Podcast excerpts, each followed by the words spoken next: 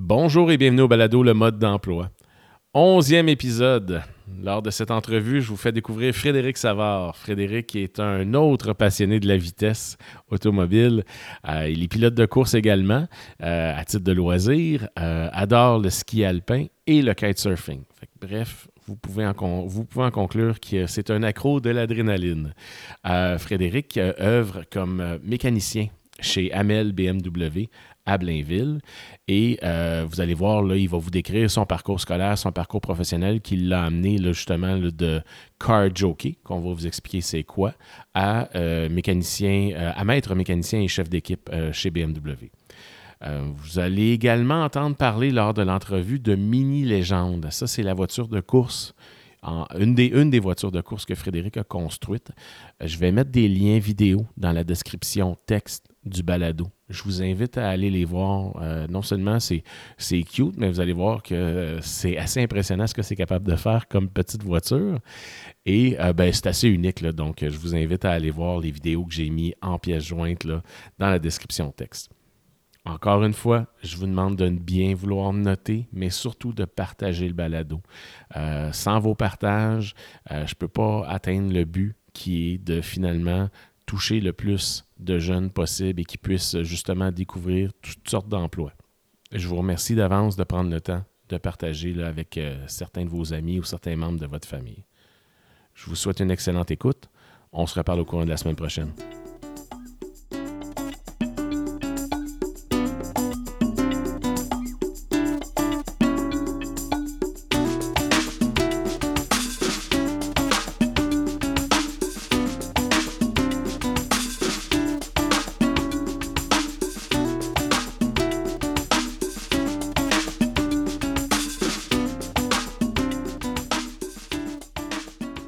Bonjour Frédéric. Salut Jean-François. Ça, va bien? Mais ben oui, ça va bien. Toi aussi? Très bien, merci. Merci d'avoir accepté de participer au balado Le mode d'emploi. Ça fait vraiment plaisir. Euh, je te ramène, euh, j'aime bien utiliser l'expression on prend la DeLorean, je t'amène dans le passé, je te ramène au secondaire. Oui. Euh, donc, tu as fait un. tu as, complété ton diplôme d'études secondaires, puis après ça, tu as décidé de faire un DEP en mécanique automobile. C'est ça. Est-ce que tu savais au début du secondaire que c'était ça que tu voulais faire ou c'est plus vers la fin du secondaire que. Pas du tout. Euh, j'ai terminé mon secondaire. J'ai pas été capable de rentrer au cégep parce que c'était contingenté. Donc, je suis allé à l'école des adultes, même si j'avais terminé mon DES. OK. Parce que j'avais le profil possiblement d'un décrocheur, puis je voulais pas décrocher de l'école. Donc, je suis allé à l'école aux adultes ramasser d'autres crédits même si j'avais des bonnes notes au secondaire, de façon correcte, 70-80, disons. Ensuite de ça, j'ai réussi à rentrer au cégep.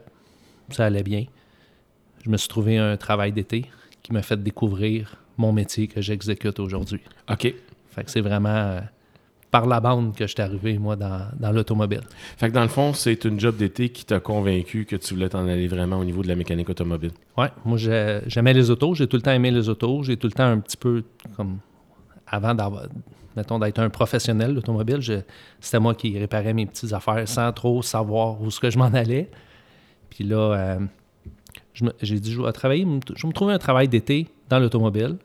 J'ai passé des CV dans un concessionnaire sur Saint-Martin à Laval. il y a plein de concessionnaires. Puis euh, je dis, la seule affaire que je sais faire, c'est de laver des autos, tu Fait que je m'en vais porter mon, CV. Puis ils m'ont engagé comme, euh, je savais même pas que ça existait, c'était car jockey qui appelle. Oui. Donc, euh, j'étais au service, j'accueillais les clients, je mettais le numéro sur le, sur le miroir, sur les clés, puis j'allais stationner les autos dehors, puis je faisais la réception des voitures neuves, je les inspectais, puis je les stationnais dans le cours. Ah, wow. En gros, c'était mon travail d'été. Puis là, après ça, tu es, allé faire ton DEP euh, en mécanique automobile. À quelle école? À Compétence 2000. OK. Ouais. Moi, en fait, j'allais au cégep pendant que je travaillais chez. C'était chez un concessionnaire Toyota Lexus. Et puis, euh, j'allais au cégep. Puis là, je me suis rendu compte que, hey, il y a des. il y a des métiers. Souvent, il y a des clichés par rapport à l'automobile. Puis c'est pas nécessairement fondé. Puis là, je me suis rendu compte, hey, il y a des belles carrières là-dedans. Je me suis. J'ai lâché le cégep pour aller faire mon DEP, que j'ai complété à compétence. Puis tu t'es trouvé un emploi chez ton employeur auprès duquel tu travaillais? Ben oui, eux autres, ils étaient enchantés, là, tu sais. Fait que là, j'ai passé de homme de, homme, de, homme de service, car jockey, à apprenti. Puis après ça, j'ai fait mes classes, là, apprenti 1, 2, 3, jusqu'à temps que j'aille ma première classe de, du comité pactaire de l'automobile. Puis tu as quand même Puis- passé plusieurs années là, chez, chez Toyota Lexus. Ouais, j'ai travaillé 9 ans et demi là-bas. OK. Fait que j'ai commencé, je stationnais les autos dans la cour, puis au travers de ça, ben, j'ai réussi à passer les échelons que le manufacturier. Tu sais, quand, quand on fait des formations par, euh, ils appellent ça l'université du fabricant, mettons, l'université Toyota. Oui. On a des formations, on a des examens à faire.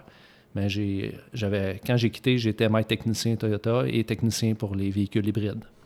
Parce que c'est ça aussi. Souvent, tu sais, les gens, ils pensent que tu rentres mécano, puis ben, tu rentres le matin, puis tu travailles, mais il y a beaucoup de formations continues. Là. Ah oui, c'est sans arrêt. Le- le- le- à chaque année, il y a des nouveaux modèles, des nouvelles technologies des- qui arrivent dans les voitures, mais c'est beau ce qui arrive dans les autos, mais ça prend quelqu'un qui comprend puis qui est capable de trouver les problèmes avec ça puis de les réparer.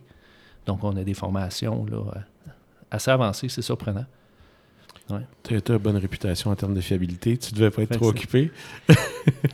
Euh, il, arrive tout le temps plein de sortes d'événements dans les autos. Là, que- Ouais, puis il y a quand même des entretiens Ouais. aussi à être, à être faits. Oui, il y a les entretiens, mais tu il il y a des voitures accidentées, il y a des. il y a les- parallèlement à mon travail de réparer les autos, je, faisais des installations d'accessoires électriques comme des démarreurs à distance, des systèmes anti-vol. Euh, des Toyota, il y en a qui s'envolent quand même pas mal. Donc, il y avait une partie de mon travail qui était de réparer aussi des, des tentatives de vol ou des, des vols retrouvés, stationner les voitures plus loin avec. Dans le temps, c'est un boomerang. Oui. Oui. Puis là, quand on recevait les voitures, ben, fallait, fallait tout réparer ce que les, les voleurs avaient fait comme dommage. Puis c'est assez impressionnant des fois ce qu'ils peuvent faire. Ils font pas dans la délicatesse, ça. non, non, c'est ça. Donc c'était un peu ça mon parcours. Fait que chez Toyota, c'est ça. Tu as, eu plusieurs formations continues et tout ça. Tu as travaillé là quand même pendant plusieurs années. Ouais. Et euh, par la suite, tu t'es joint au groupe BMW Oui, euh, avec euh, le groupe Amel finalement. exactement. Euh, Est-ce que tu t'es. Parce que c'est un, concessionnaire qui est quand même assez jeune. Là. Euh, ça ça l'a ouvert. euh, ça fait combien de temps? 2008. OK. Est-ce que tu t'es joint avec, à eux à partir de ce moment-là? Moi, j'ai été engagé avant même que ça soit construit. OK. Donc, je savais que quand j'ai pris ma décision de quitter Toyota pour avoir des nouveaux défis, ben, euh, voyons, euh, moi, je me suis fait engager, puis je passais en auto, là, puis il n'y avait rien, là.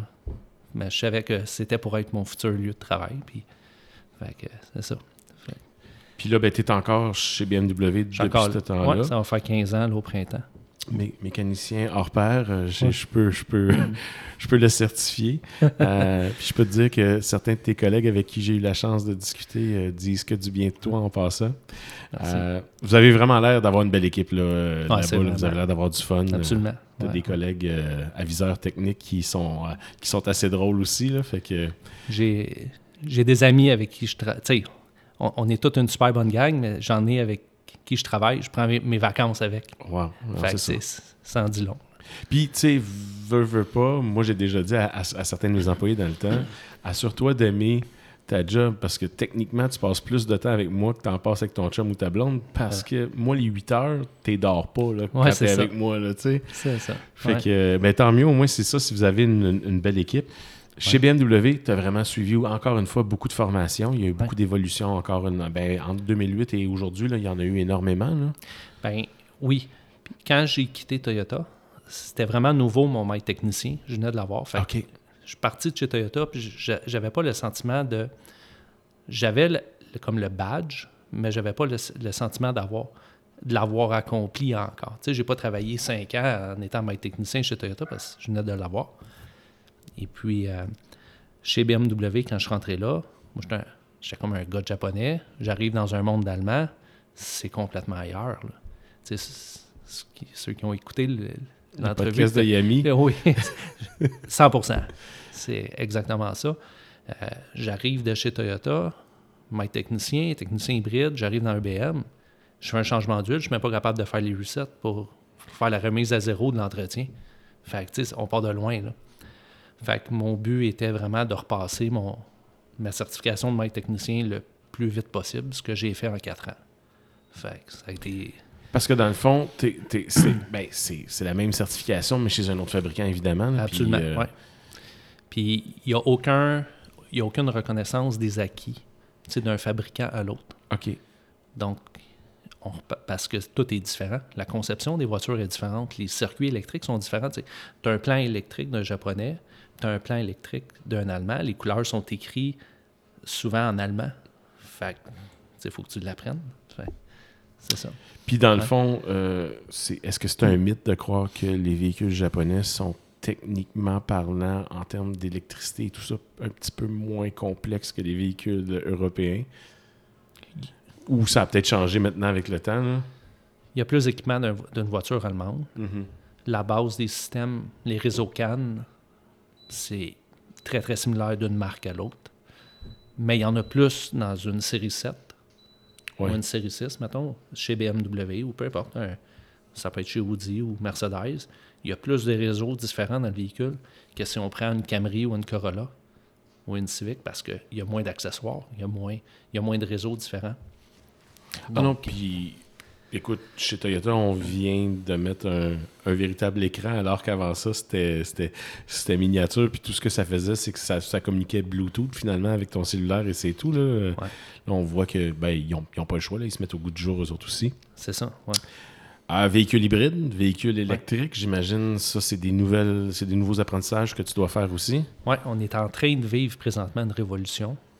Tu sais, qu'on, qu'on- tranquillement, dans- mettons, il y a peut-être 10 ans, même 15 ans, tu sais, il y avait des voitures hybrides, tout ça, mais c'était vraiment, on va dire, marginal.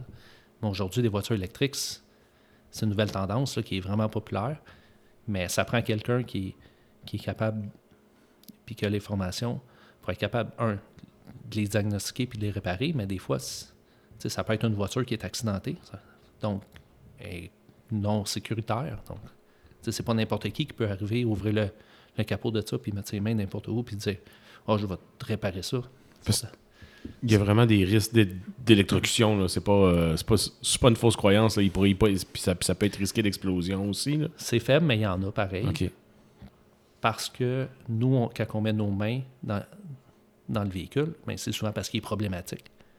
Fait que c'est problématique, il y a un risque. Ouais. Fait que ça prend quelqu'un qui a les formations pour savoir ce qu'il fait. Puis si je te demandais ta préférence euh, Ouais. entre, entre un bon vieux euh, véhicule à combustion, un véhicule hybride, donc un, un mix des deux ou un 100% électrique, en termes de mécanicien. là? Écoute, je vais dire à combustion parce que c'est dur à. C'est vraiment dur à côté le son, Mhm. mettons, d'un d'un V8 ou d'un V10 BMW qui révolutionne à 7-8 000 tours. C'est c'est vraiment incroyable. Mais, mettons, exemple, si on prend un i4 M50, qui est la, la nouvelle voiture de performance électrique chez BMW, je me souviens pas d'avoir essayé quelque chose qui avait un punch comme ça. J'en ai conduit là, des voitures performantes, mais ça, c'est c'est particulier. C'est vraiment, c'est ailleurs. Mais ça, j'aime encore le, le son d'un moteur qui révolutionne ce que tu n'as pas dans la voiture électrique. Puis en termes de simplicité de travail, là, mettons, c'est-tu plus simple de travailler sur un véhicule électrique? Je comprends qu'il y a des précautions additionnelles qui doivent être prises, mais est-ce, est-ce que est-ce que est-ce que c'est faux de croire que c'est plus de l'ordinateur que du manuel? C'est comme avec, avec Ouais. tes outils et tout Ah, ça. c'est sûr qu'il y en a plus. C'est Ouais. sûr. Il y a des on, on règle beaucoup de problèmes avec juste des mises à jour. OK. Un peu comme un, un ordinateur de maison, un laptop. qu'on on fait des mises à jour, puis ça règle des problèmes, ou notre téléphone. C'est sûr que ça, ça fait partie de notre réalité.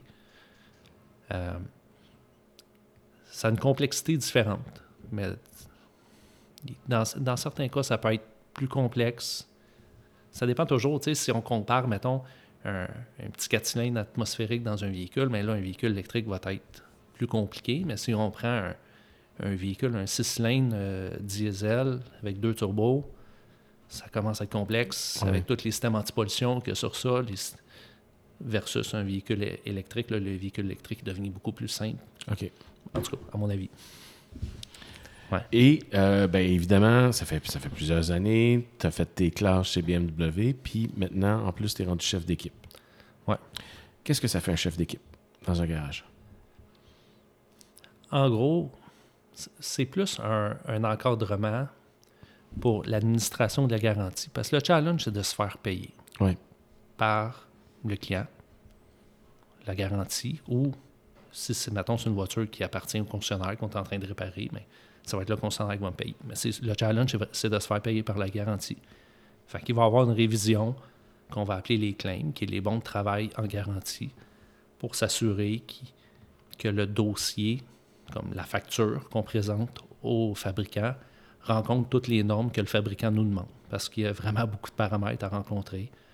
Mais ça, au, travers des diagnostics, on va structurer, mettons, on a une structure à, l'interne dans le concessionnaire qu'on doit faire des suivis. Puis même moi, si je suis chef d'équipe, j'en fais des fois avec mes collègues qui sont aussi maîtres techniciens, ou des fois, même s'ils ne sont pas maîtres techniciens, des fois, mon collègue peut avoir déjà eu un trouble, puis il peut m'aider, tu sais. Mm-hmm. c'est, un, travail d'équipe, mais en gros, c'est de chapeauter tout ça, de s'assurer qu'on rencontre tout ce que le fabricant nous demande, puis de... de ça, c'est le volet, mettons, facturation de garantie. Mais il y a un autre côté aussi qui est, on a énormément d'outils spéciaux pour réparer les voitures. Donc, faire la réception de ces outils-là, des fois, on reçoit des affaires, on n'a aucune idée à quoi ça sert. Sortir l'outil à quoi ça sert. Puis moi, je fais un petit courriel avec des photos de l'outil, l'utilisation. Puis après ça, quand on, a une salle d'outillage, le, le room, et on va serrer l'outil, puis ça va être étiqueté sur quelle tablette ou dans quel tiroir ou sur quel panneau il est, il est serré. Fait qu'après ça, ben, un de mes collègues, mettons, il est en train de faire telle réparation. Il va aller dans, le fichier, il va trouver Ah, mais l'outil est sur la tablette 52. Il s'en va là, il trouve l'outil, il ne cherche pas l'outil. Fait en gros, ça fait partie de ça, de mes tâches. Avez-vous beaucoup de jeunes qui joignent à l'équipe? Parce que, bon, évidemment, il y, a, eu des pénuries de personnel dernièrement. J'imagine que ça a frappé chez vous aussi comme ça a frappé ailleurs. Y a-t-il des nouveaux mécaniciens qui arrivent? Il y en a des nouveaux euh, qui arrivent. C'est sûr que on n'a pas trois, quatre nouveaux à tous les années parce que à un moment donné, on, serait beaucoup trop. Mais souvent, on va avoir des jeunes qui vont arriver pour le rejet pneu ou des stages. Puis là, ils vont travailler avec nous pendant le rejet pneu. Puis c'est vraiment une bonne vitrine pour voir si le jeune a du potentiel ou pas. Parce que ça te prend une structure pareille pour être, mettons, faut que tu sois organisé quand tu fais des pneus, tu sais, la, réception des pneus d'été ou l'expédition, tout ça. Parce que souvent, les clients vont les faire entreposer. Oui. Donc, toute la, gestion de ce côté-là. Puis voir comment que le jeune il, travaille, comment, il, comment il est organisé. Mais c'est souvent un bon préface pour la suite des choses. qu'on souvent, c'est une porte d'entrée. Selon toi, c'est quoi les bonnes qualités à avoir pour justement réussir dans cette carrière-là? Être organisé, sans étude. Oui, être organisé, être patient, être analytique, oui. être capable d'analyser, puis, euh, puis euh, être passionné. si si tu n'es pas nécessairement passionné par, mettons, l'automobile, mais ça va être moins motivant le soir ou les fins de semaine d'ouvrir ton laptop et faire des formations qui sont obligatoires pour le, le manufacturier pour débloquer des cours, pour être capable après ça d'aller en classe puis de progresser dans la marque. Fait que il faut que ça te tente, d'ouvrir ton laptop après ta journée d'ouvrage, puis de, de faire des heures supplémentaires. De faire une heure, deux heures, trois heures de cours sur ton travail, sur les nouveaux modèles, sur la, technologie pour après ça continuer à avancer. Fait que, ce que je comprends de ce que tu me dis, c'est que finalement, euh, il y a plusieurs niveaux de classe de mécaniciens. Puis, d'après ce que je comprends, là, ben, évidemment, comme les voitures n'arrêtent pas d'évoluer, finalement, l'évolution est pratiquement infinie pour vous autres aussi. Oui, absolument. Puis, tu sais, il y, a deux façons de, structurer, mettons, les, on va dire les niveaux ou les classes de techniciens. Il y a au niveau du comité paritaire qui structure notre travail. OK. Donc, un jeune qui commence va être apprenti première année apprenti deuxième année, apprenti troisième année. Après ça, il va avoir le droit de se présenter à faire l'examen pour avoir ses cartes de compagnon. Mais contrairement à la construction, où ce que tes compagnons, ça, ça tu as juste comme un grade de compagnon, mais nous, on va avoir trois grades de compagnon, qui vont être 3, 2, 1 ou ABC, mettons, A étant le plus haut. Et puis, euh, quand que tu réussis à avoir ça, nous, c'est directement relié à notre salaire. Puis de l'autre côté, tu as le côté manufacturier. Parce que là, quand tu travailles pour un concessionnaire, tu vas avoir des classes à faire. Puis chez BM, il y en a quatre qui euh, c'est membres associés ou l'inverse, ça fait longtemps. Ouais. Puis après ça, tu as technicien certifié, puis tu as maître technicien. Puis parallèlement à ça, tu as hybride. Puis il y a high voltage spécialiste, qui est une autre classe que ce que je parlais tantôt là, pour euh, réparer des véhicules électriques qui sont comme, non sécuritaires. J'aimerais ça que tu me parles d'une réalisation justement chez BMW parce que tu as, réussi à pas sauter une étape, mais à quand même commencer un programme plus rapidement que ce qui était prévu sur le programme euh, par rapport à ton maître, si je ne me trompe pas. Oui. Euh, BMW demandait 5 ans d'expérience pour avoir le droit de se présenter à l'examen de maître technicien. Moi, après 4 ans, j'avais complété tous mes acquis. J'ai été chanceux parce que parce qu'on était un nouveau concessionnaire, on, avait le droit de se présenter puis à faire les examens puis les, formations dans un ordre complètement désorganisé. Dès qu'il y avait un cours, ils nous envoyaient. Tandis qu'aujourd'hui, mettons, ben, faut que tu fasses les cours de niveau 1 pour pouvoir faire tes cours de niveau 2, pour faire tes cours de niveau 3. Mais ben, moi, je, me souviens encore, mon deuxième cours chez BM, c'est un cours de niveau 4. Je me grattais la tête le soir, j'étais à Toronto, là, je me grattais la tête, ça avait je comprenais rien. En plus, le, professeur était un petit peu difficile à comprendre, son anglais était un petit peu difficile. Donc, c'était vraiment complexe. le soir, je relisais mon livre pour vraiment bien comprendre. Puis en tout cas, bref, ça a bien été. Fait là, je me suis présenté à l'examen. Là, j'ai demandé une dérogation. J'étais très motivé. J'ai demandé une dérogation à BMW Canada, au directeur de l'université. Ça a pris quelques semaines. J'imagine qu'il a sondé les professeurs à l'école ou en tout cas. Puis ils m'ont accepté de faire mon examen à, Toronto. Puis je l'ai eu. Fait que, Puis tu as eu une bonne note en plus. Là. Ouais, 98. ouais, J'étais fier de ça. Good. Fait que le... Excuse-moi, vas-y. Ouais, c'est bon. Non, c'est ça. Fait que c'est vraiment un accomplissement de dire parce que je connaissais rien pendant tout, rien du tout d'une BMW avant de commencer à travailler là. C'était des belles voitures, mais ça s'arrêtait là. Puis quatre ans après, de dire, ben, je, maîtrise, en tout cas, au moins la théorie. oh oui, puis là, écoute, là, euh, pour, avoir entendu des commentaires de la bouche qui n'étaient pas de la tienne, je me suis laissé dire que tu étais un des mécanos qui travaillait les mieux et les plus rapidement. Euh, on m'a déjà dit que j'étais chanceux de te connaître puis de pouvoir t'avoir qui travaille sur mon auto. Fait que bref, je te, fais passer ce commentaire-là de certains de tes collègues. Je l'apprécie. Il y a de mes collègues qui sont plus vite que moi. On a chacun nos forces, en fait. On est une équipe. Puis une équipe, c'est pas individuel, c'est tout le monde. Fait j'apprécie les fleurs que tu me donnes, mais je salue tous mes collègues en même temps s'il y en a qui vont l'écouter. Ils ont toutes leurs forces. Ce qui fait qu'on est une équipe, c'est vraiment les, les atouts de tout le monde. Ouais. C'est ça. Puis justement, tu parles, tu parles de concept d'équipe, puis euh, on s'imagine souvent, bon, ben, une voiture, un mécanicien. Euh, il est attitré à, cette voiture-là pour, pour la prochaine période.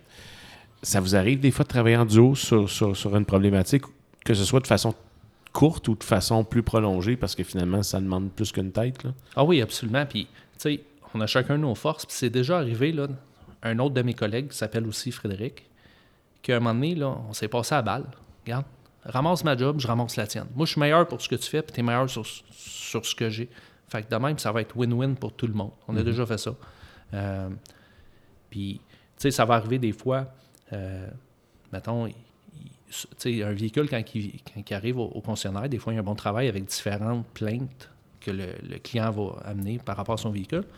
Puis, il va avoir deux, trois plaintes que ça va être tel gars qui va faire ça, puis après ça, les autres plaintes, ça va être une autre personne, ou juste simplement, mettons, l'alignement. Ben, à cette heure, on a un aligneur, que lui, il fait des alignements. Je suis capable d'en faire, mais lui, il est attitré à ça, donc c'est plus productif. C'est ouais, c'est plus productif pour, mettons, le concessionnaire de, de fonctionner comme ça. OK. Ouais. comme moi, je, mettons, je suis plus fort en électricité puis en diagnostic, puis dans, dans, les troubles comme ça, que, mettons, d'enlever un, mettons, un subframe d'un véhicule puis de faire une panne à l'huile. Un de mes collègues est bien meilleur que moi là-dedans parce qu'il en fait plus. Chacun, chacun ses spécialités, comme, comme, comme tu disais finalement. C'est ça, exact. As-tu un modèle préféré chez BMW? bonne ta question.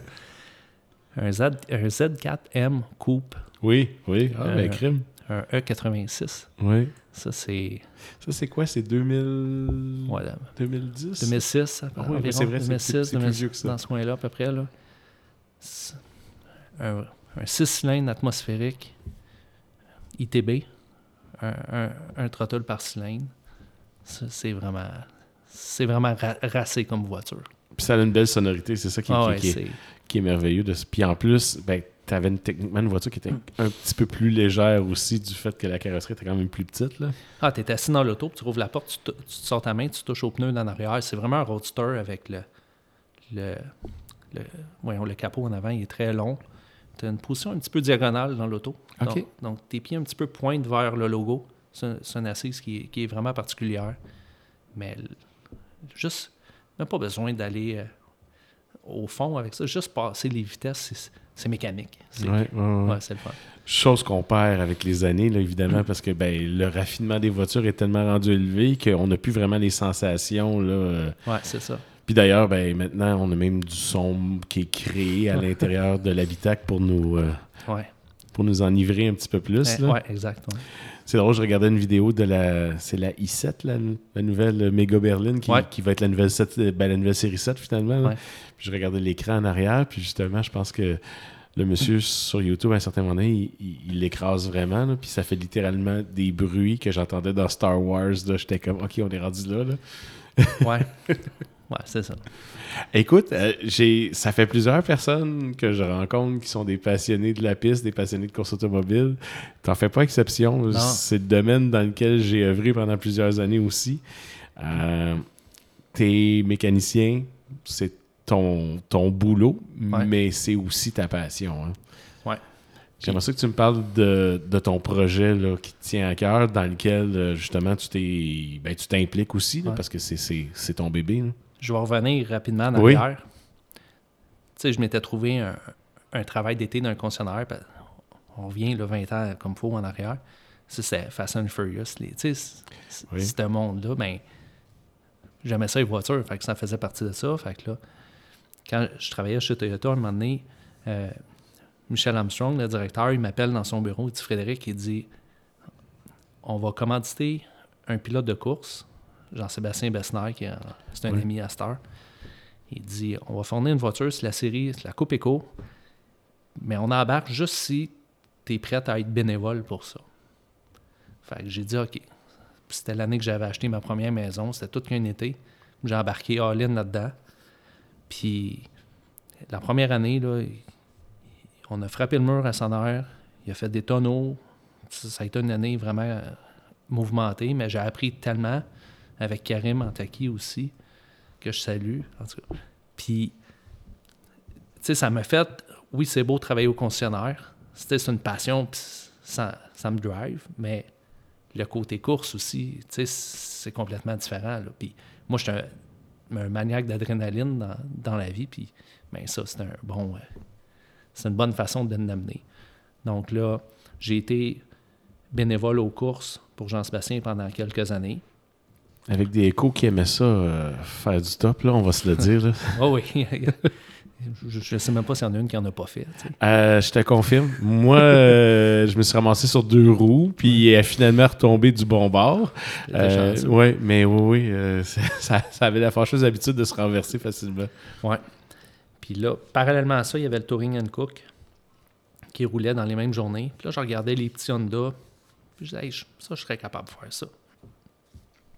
Donc là, Bess, Jean-Sébastien, m'avait donné comme cadeau de fin d'été pour me remercier de mes heures que j'avais mis, un cours de pilotage avec l'Acad- l'Académie Track Racing, que tu connais. Oui. Là, j'ai fait le cours. Puis là, écoute, une fois que tu as fait ça, c'est- dans le sang. Donc là, j'ai acheté la Honda Civic de ma blonde, qui est une voiture de rue. Puis je l'ai modifiée au complet pour, en voiture de course pour faire du circuit. Et puis euh, là, après ça, j'ai commencé à, à compétitionner euh, au championnat du Québec dans le temps qui était le Touring and Cook. Après ça, ça a changé de nom, parce que c'est différents commanditaires, mais avec ma propre voiture. Puis on a formé une équipe, moi puis un de mes amis, Motion Racing. Ça existe encore aujourd'hui. Et puis, j'ai encore ma Civic. Oui? Ouais, je l'ai encore. Et puis, j'ai coursé avec ça pendant plusieurs années, sept ans environ. J'ai eu une petite euh, aventure où j'avais fabriqué une voiture de course avec une BMW, une, une 30, une série 3 87. Puis, j'ai adoré l'auto, mais c'était pour faire des courses d'endurance, mais j'ai pas aimé la gestion des courses d'endurance comme propriétaire de l'auto. Mhm. Faire des courses d'endurance, c'est malade. Mais gérer l'aventure, j'ai pas aimé ça. Donc, j'ai vendu l'auto pour finalement aller avec la en légende modifiée, qui est comme un petit hot rod à mécanique de moto. Je t'arrête. Qu'est-ce que tu as moins aimé dans la course endurance? Est-ce que c'est de partager la voiture avec d'autres pilotes? Ça a été la gestion de l'argent Ouais. avec des amis qu'on partage une passion commune. C'est juste ça. Mhm. Des... Ça me tentait pas de gérer de l'argent avec mes chums. Non, puis- du fun.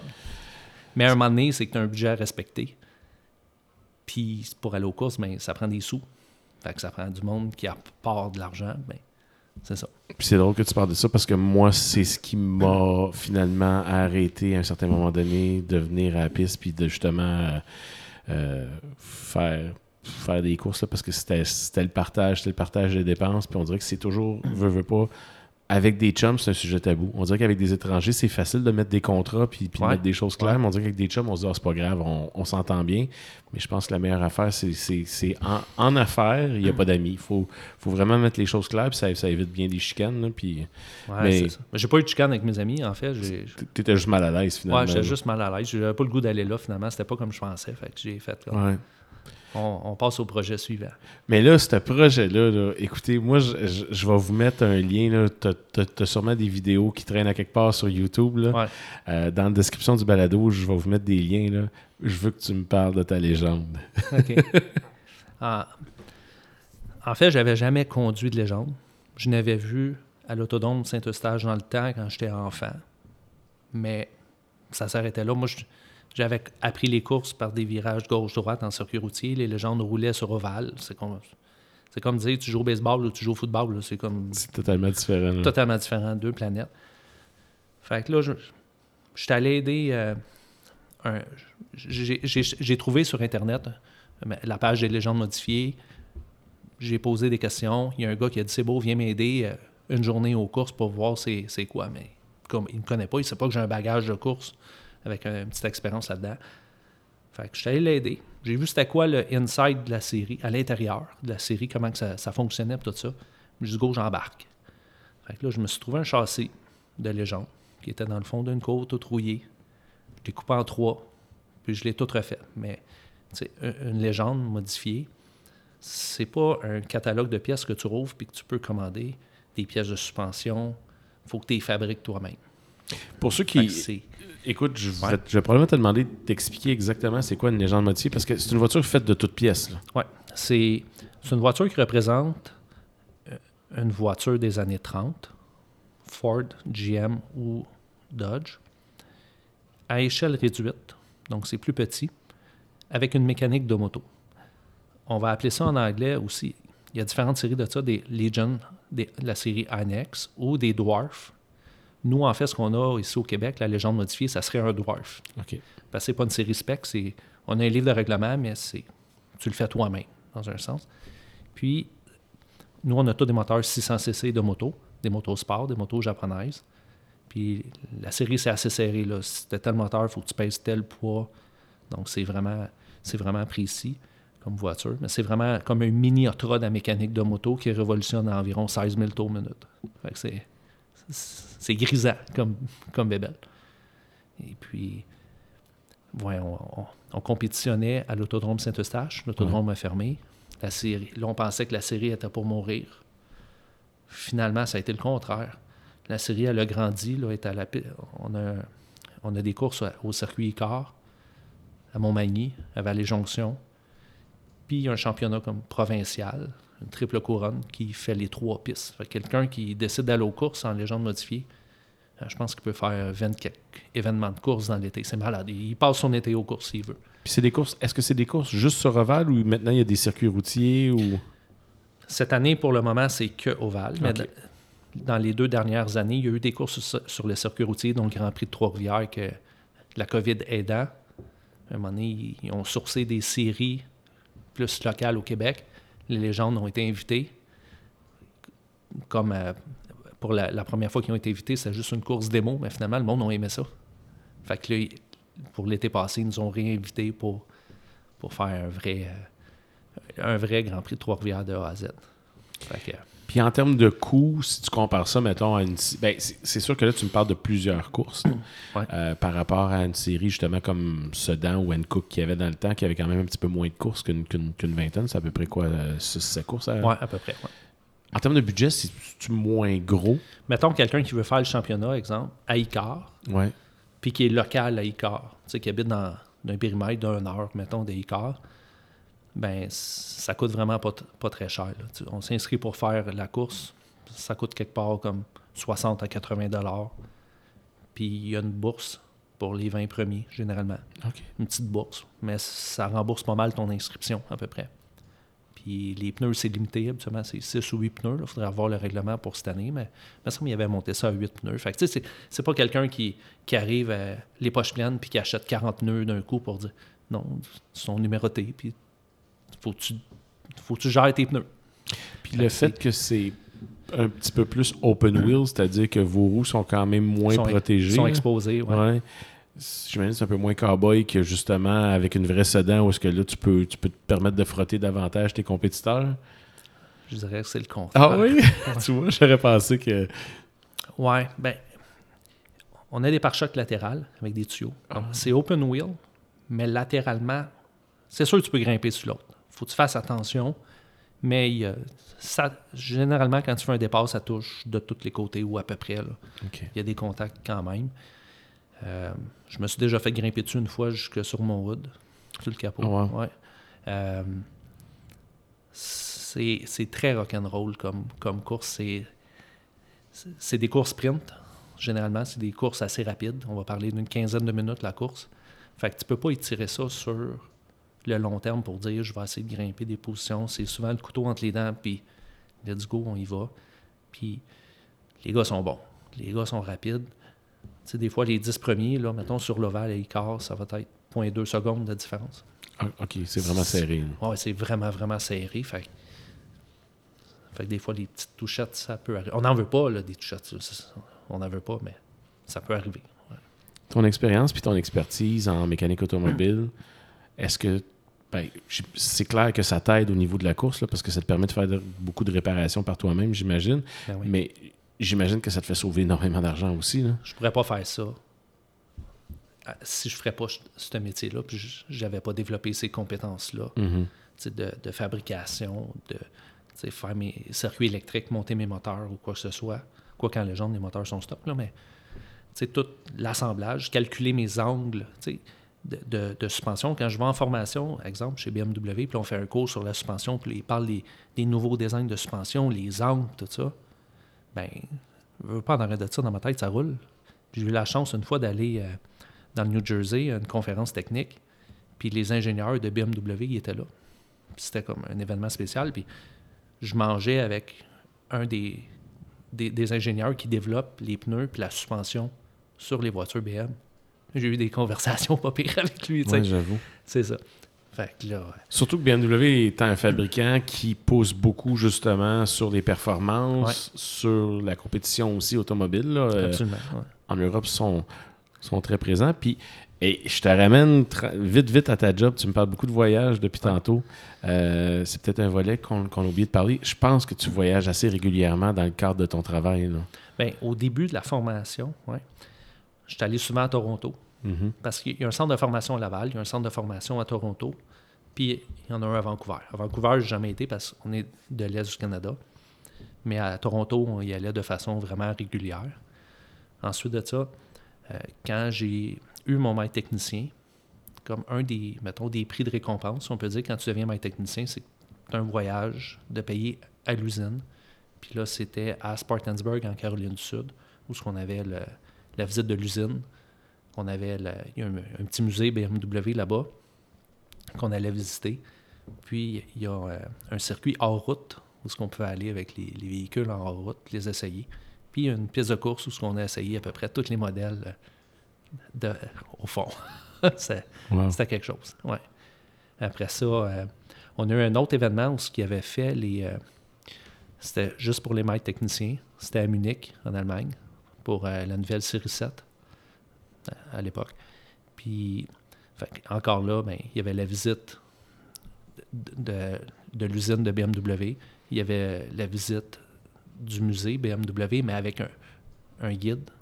Puis là, vu qu'on travaille pour BM, autant à l'usine qu'au musée, ben, on a le droit des fois de voir des petites affaires de plus. Fait que ça, c'était sharp pour ça. On a visité aussi où ce qui démantèle les, euh, voitures, toutes les, mettons, les prototypes euh, ils font des tests des fois sur la chaîne de montage, mais puis cette carcasse-là ne devient pas une voiture, mais où ce qui est démantèle. Puis quand on était là, c'était, ils venaient de tourner le film Mission Impossible. Ouais.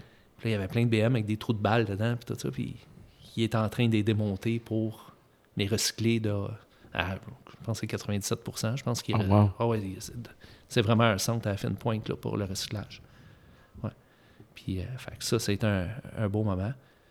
Puis euh, il y a eu le New Jersey là, pendant la COVID, là, où que, quand ils ont ouvert les frontières un petit peu, là, ce qu'on est allé à une conférence technique là, pour, euh, sur les, toutes les nouvelles technologies qui s'en viennent, puis les, les, nouveaux outils spéciaux qui, qui nous présentaient là, aux concessionnaires. Si tu avais un conseil à donner à un jeune, justement, qui, qui t'écoute, qui se dit Bon, ben, j'aimerais ça devenir mécanicien, euh, ton cheminement à toi, celui que tu nous as décrit, là. C'est-à-dire, ben, tu as commencé comme car jockey. Euh, après ça, tu as décidé que tu voulais aller suivre ta formation justement en mécanique automobile, Toyota, Lexus, après ça chez BMW.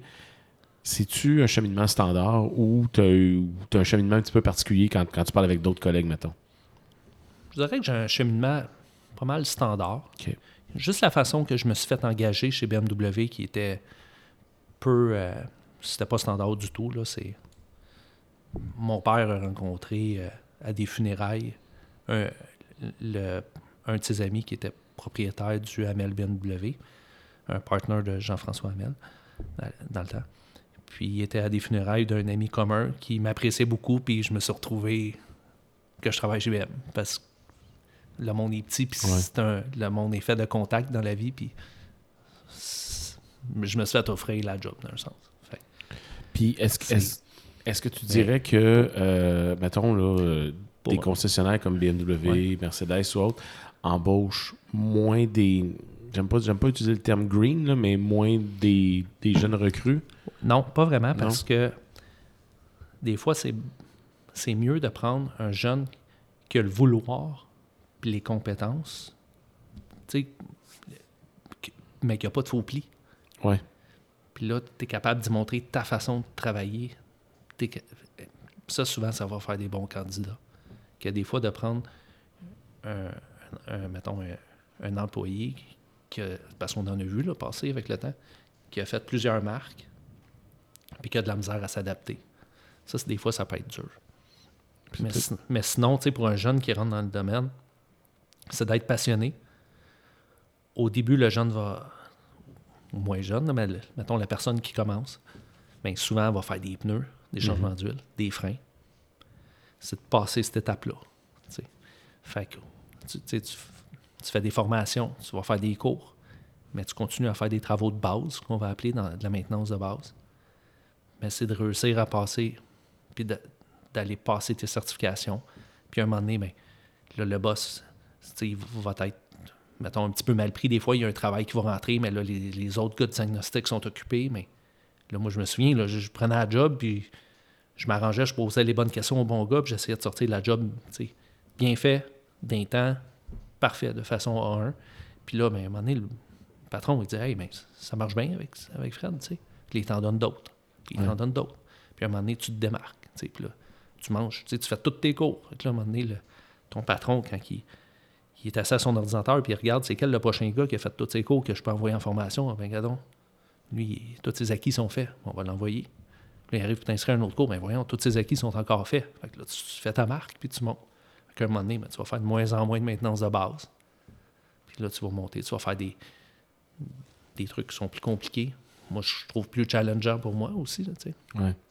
Moi, je, pense que c'est pas mal ça le, secret, de réussir à passer le, le premier stade après ça, ça va bien. Puis de vouloir continuer à apprendre puis à faire des formations, ça, c'est clé, là, parce qu'écoute, tu nous as tellement parlé tout le long. Puis je pense que si tu as cette motivation-là, ben, moi, je t'écoute parler depuis tantôt, ben, justement, ça t'amène des nouvelles jobs, des nouveaux défis, puis ça fait en sorte que tu aimes encore ta job après toutes ces années-là. là. Oui, puis tu sais, contrairement, tu sais, je parle de formation, mais con- contrairement à un vendeur, tu sais, mettons, exemple, tu me demandes, hey Fred, euh, telle voiture, ça, ça a combien de chevaux?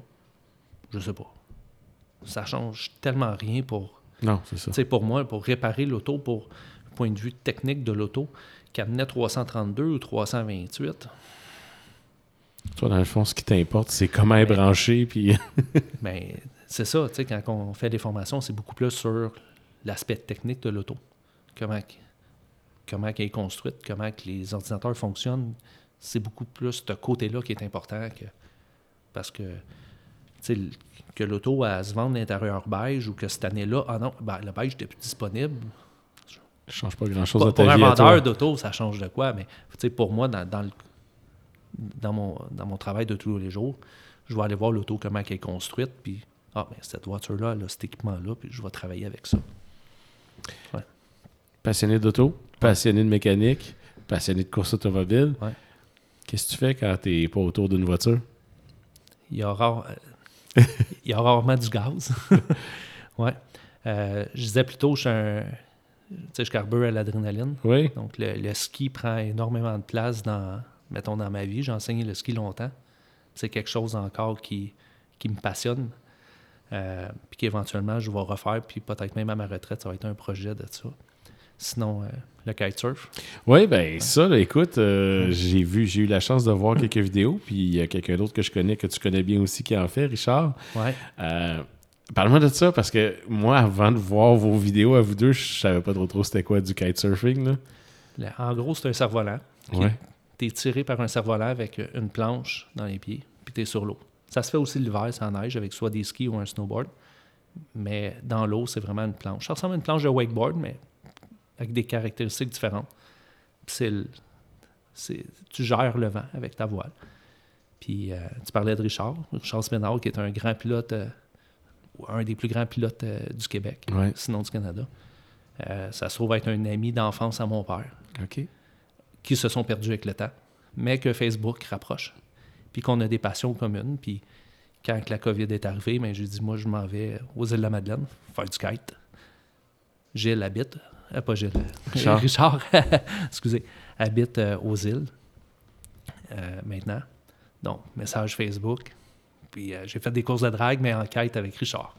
Il va vite en tabarnouche. Ah ben, puis, écoute, il, il était tout à pied dans le fond aussi à, Ah ouais. à la course. Par curiosité, ça peut aller à peu près à combien? Êtes-vous capable de le mesurer?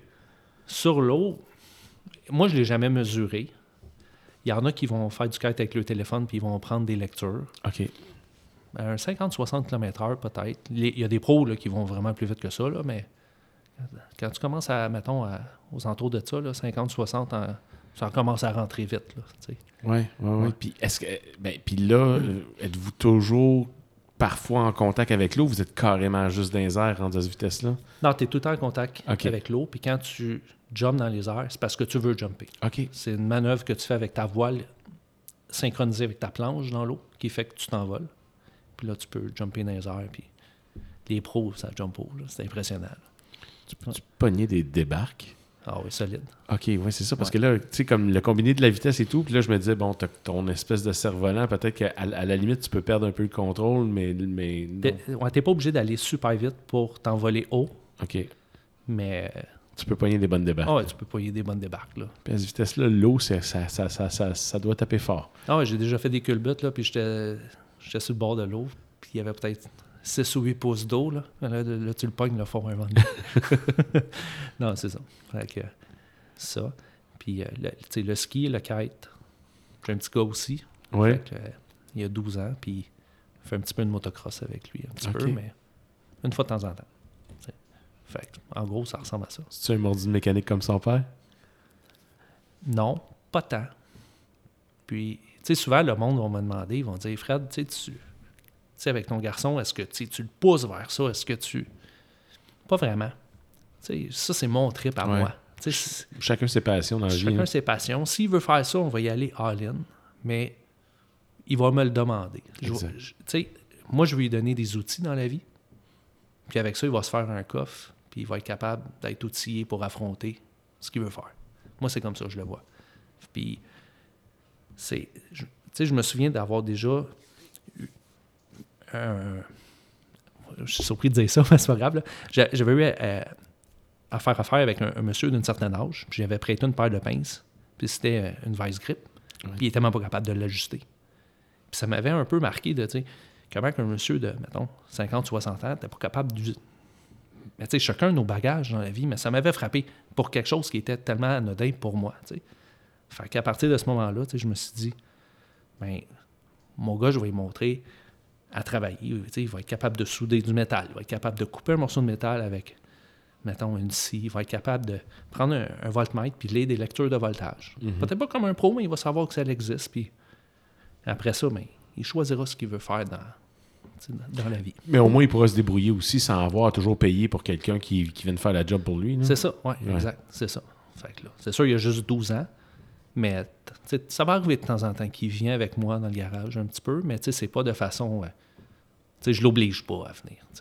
Ah, C'est puis, c'est probablement mieux de même. Puis de toute façon, probablement que ça donne encore plus le goût de venir te voir des fois puis de, regarder ce que tu fais pour apprendre aussi. là. Ben oui, ben oui, c'est ça. Puis, tu sais, des fois, on, on- on va aux courses, puis la légende, c'est petit, mais c'est lui qui m'aide à m'attacher dans l'auto parce qu'il il a 12 ans, fait qu'il rentre facilement, tu sais. Ouais.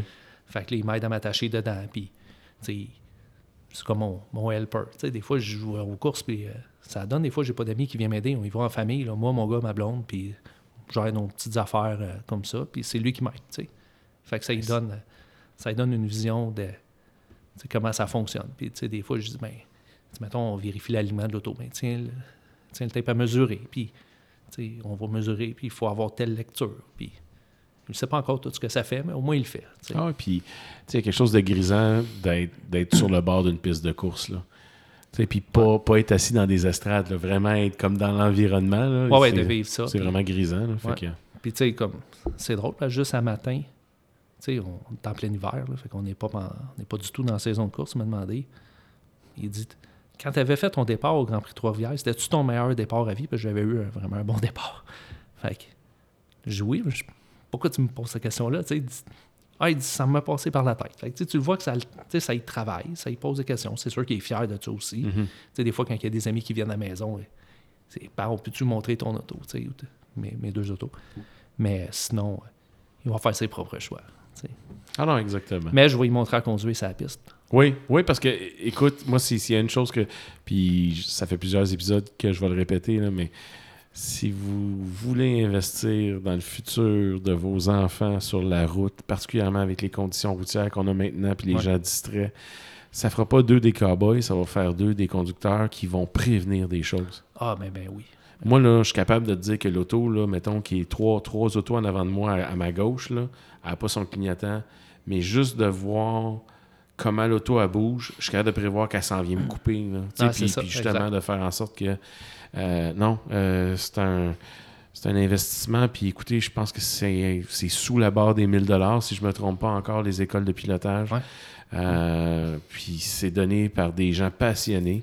Euh, vous en avez deux qui vous parlent en ce moment, qui, qui, qui en donnent ou qui en ont déjà donné. Ouais. Euh, puis c'est pas pour faire d'eux des pilotes de course, c'est pour faire d'eux des conducteurs vraiment avertis. là. Ouais, c'est ça, exact. Ouais, Ouais. c'est un bon investissement. Fred, Ouais. Je finis toujours mon entrevue avec cette question-là, sauf une fois que j'ai oublié de le demander. J'essaie de poser toutes les questions qui pourraient faire en sorte que tu me parles de toi, de ton cheminement. Mais maintenant, je te demande de te mettre toi dans mes souliers. Quelle question que je ne t'ai pas posée que tu aurais peut-être aimé que je te pose? Comme, comme dernière question, je pense que j'en ai une bonne. Ça serait, si ça serait à recommencer, est-ce que tu referais la même carrière que je fais présentement? Tu Est-ce que je t'épanouis dans cette carrière-là, dans un sens? La, la réponse est oui, je referais la même chose. Même si, mettons, avec, en étant un adulte, la star, je réalise qu'il y a plein de choses, plein de carrières qui existent, que quand tu es un jeune ado, que tu que tu connais pas, tu ne Mhm. peux pas connaître. Mais avec du recul, tu c'est, un métier qui, qui- permet de toucher à tellement, tellement de choses, puis c'est tellement pas routinier comme travail. Tu je peux rentrer un véhicule, avoir un trouble électrique ultra complexe à trouver. Le, le- le véhicule d'après, ça peut être un petit craquement qui, qui était comme de où que ça vient. tu sais. Fait que, fait que c'est stimulant, c'est stimulant à ce niveau-là. Puis, il n'y a pas de limite, dans un sens, dans l'automobile. Tu sais, comme moi, j'ai commencé, je stationnais des autos. Mhm. Puis là, je me trouve à être maître technicien chez BMW, mais j'en connais qui sont rendus directeurs, j'en connais qui sont rendus DG, directeur général, le concessionnaire. Ça dépend. Ton chemin à toi, comment tu peux le faire. Fait que oui, définitivement, je referais le. Je, je referais le. Je retravaillerais dans le même domaine, c'est sûr. Toi, tu te lèves le matin puis tu as hâte d'aller travailler. Oui, oui, c'est pas. euh, c'est vraiment pas une. euh, voyons. euh, c'est vraiment pas difficile pour moi là, de, me rendre au, de me rendre au travail. là. Ça, me tente d'y aller. Puis, sinon, je ferais d'autres choses. Mhm. sais, Exactement. La vie est courte, là, on a juste une. Fait que moi, si je me lève le matin et j'aime pas ce que je fais, un moment donné, on, on va faire une pause puis on, on, on- va se replacer. Ça fait 15 ans chez BM. Puis, c'est. Et puis, tu as quand même passé 9 ans et demi chez, chez Toyota Lexus à faire la même affaire. Fait que, ça va faire bientôt 30 Ouais. ans. Là. Ah ouais, c'est ça. Puis, j'avais 26 ans quand je suis parti de, de chez Toyota, puis je trouvais que faire le move chez BM, ça m'amenait vraiment un nouveau défi, puis c'était stimulant. sais. Puis, ça va faire 15 ans, mais c'est tellement une marque avant-gardiste avec la technologie que j'ai pas le sentiment de faire du surplace. Exact. ouais. Merci beaucoup, Fred. Ça fait plaisir, Jean-François.